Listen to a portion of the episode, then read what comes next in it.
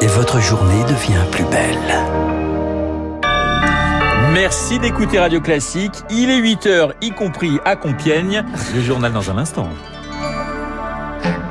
La matinale de Radio Classique avec Renaud Blanc.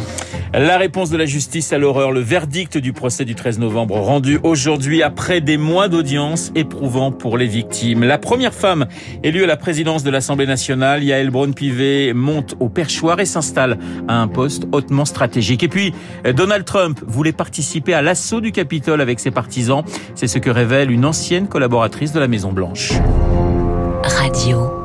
Classique. Et le journal de 8 heures nous est présenté par Charles Bonner. Bonjour Charles. Bonjour Renaud, bonjour à tous. L'heure du verdict dans un procès historique, celui des attentats du 13 novembre. Le plus long depuis la guerre, marqué par des interruptions dues au Covid, par les provocations, puis les excuses de Salah Abdeslam, le seul survivant du commando, marqué aussi et surtout par cette semaine d'audition des victimes et de leurs proches, notamment de Catherine, nous l'avions suivie dès le lendemain des attentats.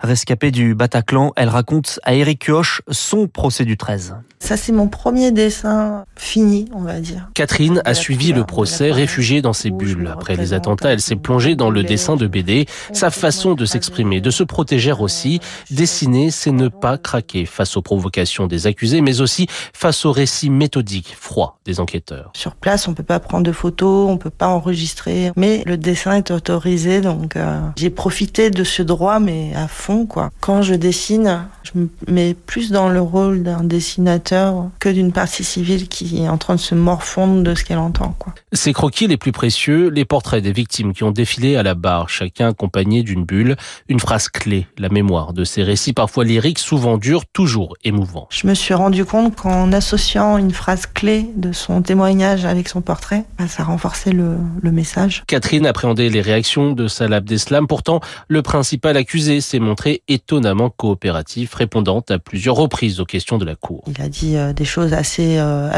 mais il a essayé de se défendre comme il pouvait en fait. Et rien que le fait qu'il essaye, c'est déjà une petite victoire. Après dix mois d'audience, Catherine attend donc impatiente le délibéré ce soir. Au-delà des peines prononcées, ce sera surtout pour elle l'occasion de se délester un peu du poids de son vécu. Ça va acter aussi un moment clé dans ma reconstruction, me sortir un petit peu de ce statut de victime et pour me dire voilà, la justice est passée. Bien sûr, elle continuera à voir les autres rescapés, ils se le sont promis. Mais après dix mois de procès, elle espère, ils ne parleront plus de vie brisée, mais de celles à reconstruire. Un témoignage fort recueilli par Eric Kioch, le verdict à partir de 17h. L'Assemblée nationale, Charles, l'Assemblée nationale a élu sa nouvelle présidente. Yael Braun-Pivet, députée des Yvelines, novice en politique il y a encore cinq ans, et désormais première femme élue au perchoir, quatrième personnage de l'État, à un poste à la fois prestigieux et périlleux, Victoire Fort. 242 Un moment doublement historique.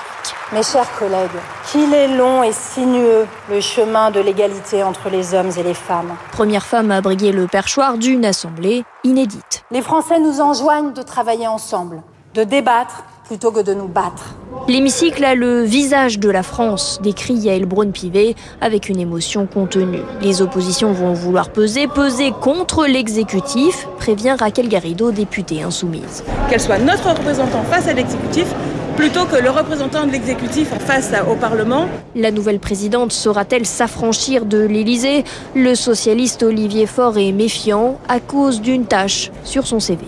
C'est qu'on a vu Mme Braun-Pivet dans le mandat précédent être celle qui a présidé la commission d'enquête sur Benalla et qui avait été celle qui l'avait clos prématurément pour éviter que nous puissions enquêter davantage. Est-ce qu'elle se comportera comme la présidente de l'Assemblée et non pas comme l'obligé de celui qui s'est longtemps cru Jupiter? Depuis l'affaire Benalla, le travail de Yael Braun-Pivet à la tête de la commission des lois a été salué, y compris par l'opposition, mais ce sera difficile de succéder à Richard Ferrand, souffle-t-on dans son camp. À Matignon, on continue de consulter. Elisabeth Borne reçoit dans une demi-heure André Chassaigne, le président du groupe communiste à l'Assemblée.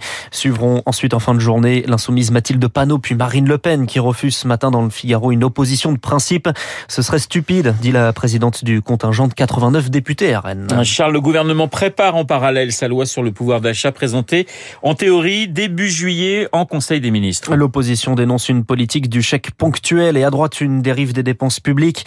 Ce matin dans les échos, Bruno Le Maire, ministre de l'économie, et Gabriel Attal, désormais chargé des comptes publics, affichent leur optimisme malgré les plus de 25 milliards engagés dans la lutte contre la hausse des prix de l'énergie. Le déficit sera de 5% du PIB en 2022 grâce à des rentrées fiscales en hausse avec la reprise de l'activité. L'État jugé fautif de ne pas avoir stocké assez de masques avant la pandémie.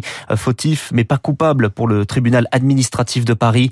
Le port du masque désormais arme de lutte contre le Covid. Elisabeth Borne le recommande sans obligation dans les transports en commun.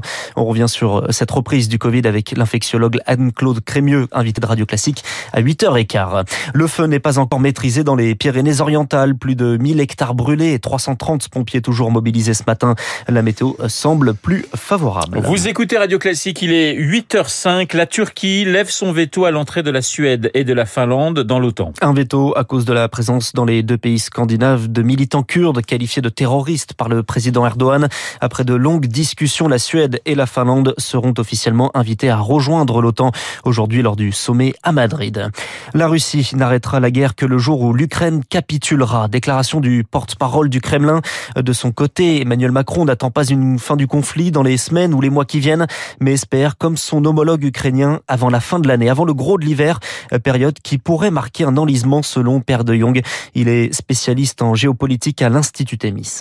On sait que l'hiver prochain, ben, ça recommencera comme tous les hivers. Pendant six mois, il va rien se passer. Donc en fait, c'est pas propice, si vous voulez, aux grandes offensives parce que les conditions climatiques ne s'y prêtent pas. Donc on sait qu'à partir de, je dirais, octobre, novembre, décembre, il va y avoir des négociations parce que le front sera stabilisé. Ceci étant dit, c'est maintenant que les Russes vont mettre en place une espèce de dispositif militaire efficient pour euh, essayer de conquérir les terrains qu'ils veulent conquérir. Le problème, c'est que aujourd'hui, on ne connaît pas les objectifs des Russes. On a pensé que c'était le Donbass, on a pensé que c'était le Sud. On est sur une espèce d'énorme point d'interrogation et c'est extrêmement compliqué de mettre en place une stratégie économique, diplomatique, militaire, dès lors qu'on ne connaît ni les objectifs et ni le temps qui va être réalisé pour les atteindre. C'est tout le problème. Un propos recueilli par Rémi Vallès. Aux États-Unis, de nouvelles révélations sur le rôle de Donald Trump dans l'assaut du Capitole le 6 janvier 2021. Des milliers de partisans de l'ancien président qui envahissent le siège du Parlement américain pour empêcher la proclamation des résultats de l'élection présidentielle.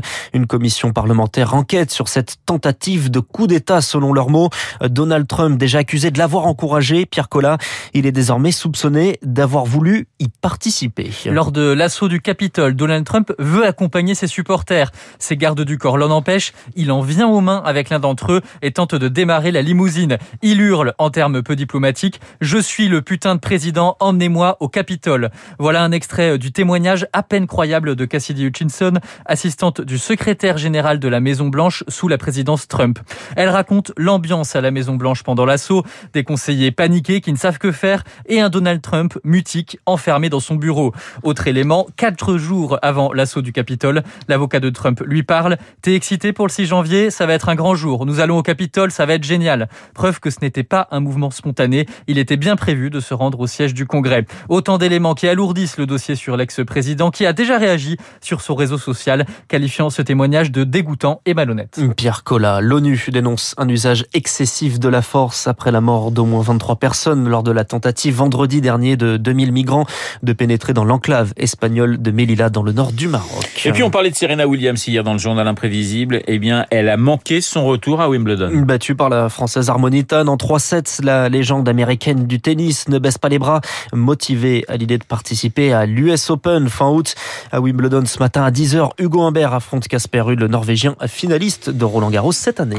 Merci Charles, on vous retrouve à 9h pour un prochain point d'actualité. Il est 8h09 sur l'antenne de Radio Classique. Dans un instant, mon invité Anne-Claude Crémieux, infectiologue à l'hôpital Saint-Louis de Paris. Auparavant, l'édito politique de Guillaume